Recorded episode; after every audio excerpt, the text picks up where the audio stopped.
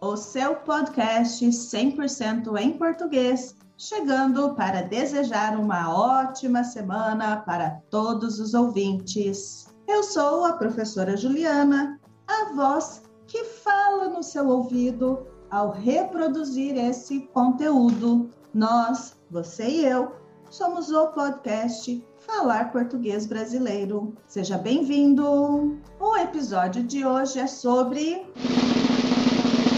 terceira e última parte do episódio A História das Flores. O episódio 111, A História das Flores, foi a primeira parte. O episódio 112, a segunda parte, e com participação da própria autora da narrativa. E agora chegamos à parte final do episódio, também com a participação da Susan. Recomendo que ouçam novamente as três partes em sequência para a construção da narrativa completa e retomada do vocabulário. Aumente o seu volume, pegue o seu caderno e prepare-se!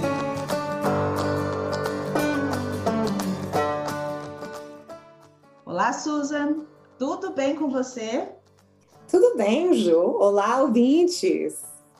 No episódio passado, a Susan criou maior suspense sobre como ela efetuou o pagamento, já que todas as possibilidades brasileiras são inviáveis para quem está fora do Brasil. Então, Susan, como você fez para efetuar o pagamento e acabar com a sua dívida internacional?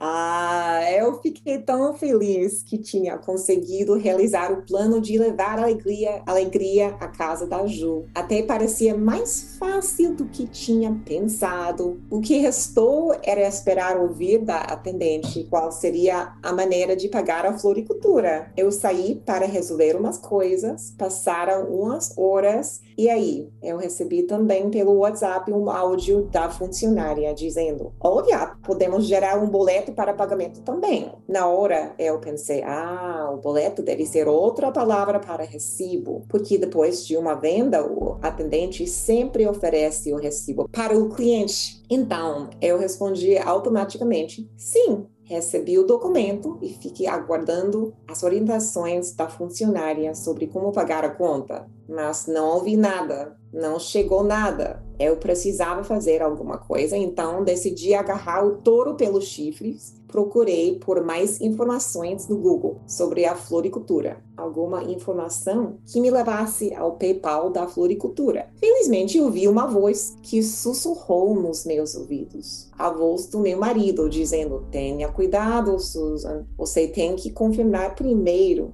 e assim foi. Ouvi a voz que falou nos meus ouvidos e esperei. O silêncio já estava me matando. Não tinha nenhuma resposta de nada. Ah, as flores já estavam na casa da Ju e sem dúvida alguns chocolates já estavam na barriga dela. Ainda bem que ela não estava sabendo de nada dessa feiura nos bastidores. Vocês acreditam que eu acabei indo dormir sem nenhuma orientação sobre o que fazer não estou acostumada a agir de má fé com as pessoas. Então, aquela noite não foi nada confortável para mim. Mil ideias passaram pela minha cabeça enquanto eu tentava pegar no sono. Talvez a atendente tivesse ficado ocupada e ainda não tivesse tido a oportunidade de me ajudar. É, deve ter sido isso.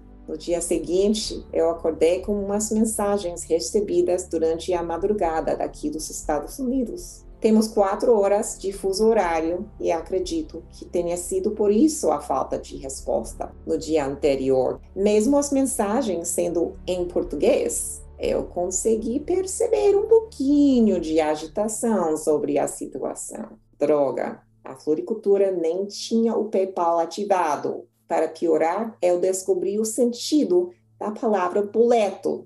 Ju, você pode comentar? Claro! O boleto é um nome popular para um papel impresso com todos os seus dados e um código de barras para você efetuar o pagamento em qualquer local que se efetue pagamentos. Por exemplo, na farmácia, no banco, casa lotérica, pelo próprio aplicativo do banco no celular, caso a pessoa não faça o pagamento desse boleto, o CPF dela será bloqueado e terá uma dívida eterna até regularizar essa, essa dívida. Atualmente, o cartão de crédito veio para substituir o boleto. E o CPF é o documento brasileiro mais importante do que o registro geral, pois é com ele que fazemos as compras. Abrimos conta bancária e compramos carros, imóveis e adquirimos dívidas. Ju, eu nem sei como conseguiram gerar o boleto para mim, pois eu não tenho CPF. Susan, para gerar documento para outra pessoa pagar, os proprietários fazem milagre. Não se preocupe com isso. Faz sentido, Ju. Naquele momento, entrei em pânico. Eu estava correndo contra o tempo e prometi para o funcionário que iria resolver tudo em breve, mas nem eu acreditava. Eu também não sabia como resolver aquilo. Pesquisei na internet com os meus dedinhos tremendo e me dei conta de que era impossível pagar dos Estados Unidos. A situação parecia sem solução nenhuma e eu estava ficando desesperada, porém a minha determinação para resolver o problema sem envolver a Juliana foi maior e me salvou. Vocês sabem que o medo e a vergonha motivam as pessoas bastante, né? De repente caiu a ficha. Era a minha vez de dar um jeitinho brasileiro nisso. Eu lembrei do meu amigo brasileiro que tinha se mudado recentemente para o Canadá. Será que ele ainda tinha contas bancárias no Brasil? Pois a família ainda morava lá. Se tivesse, talvez ele conseguiria me ajudar. Comecei a ver uma luz no fim do túnel eu telefonei durante o horário de trabalho dele, com muita vergonha e pedindo desculpas após cada palavra dita. Expliquei a situação delicada e mesmo em poucas palavras e muitos pedidos de desculpas, ele pode perceber o meu desespero. Sucesso! Aquele espírito brasileiro de ajudar um amigo em qualquer situação complicada salvou o meu dia. Numa questão de uns minutinhos, o meu amigo deu o terceiro jeitinho brasileiro dessa história. Ele transferiu o dinheiro e pagou com o Pix. Para concluir, eu paguei com o aplicativo norte-americano e a minha dívida foi encerrada. Tinha passado menos de 24 horas e eu tinha passado também. Considerei essa atividade como o meu exame final de português brasileiro. E por que você fala assim, Susan? Eu não te dei nenhuma tarefa? O negócio é o seguinte: depois de quase dois anos de estudo intenso, as minhas dúvidas sobre o meu conhecimento em português foram tiradas. Passando por essa experiência, me provou que eu conheço a cultura brasileira, mais ou menos, que eu realmente posso fazer as coisas que quero fazer em português, principalmente que eu consigo ser eu mesma quando tiver que me comunicar em português, que eu vou superar qualquer desafio que surgir e a coisa mais importante de todas que era passar de um universo a outro com segurança, pois cada idioma reflete a sua realidade cultural, cada um com seu modo próprio de praticar. Para terminar esse episódio, eu encorajo você, ouvinte, a se desafiar em português o máximo possível. Não vai ser fácil, mas vai valer a pena está dando certo para mim, muito além do que eu imaginava. E com certeza vai dar certo para você também. Pode ser que um dia crie coragem para contar a sua história legal nessa mesmo podcast. Espero que sim. E que história, hein, Susan?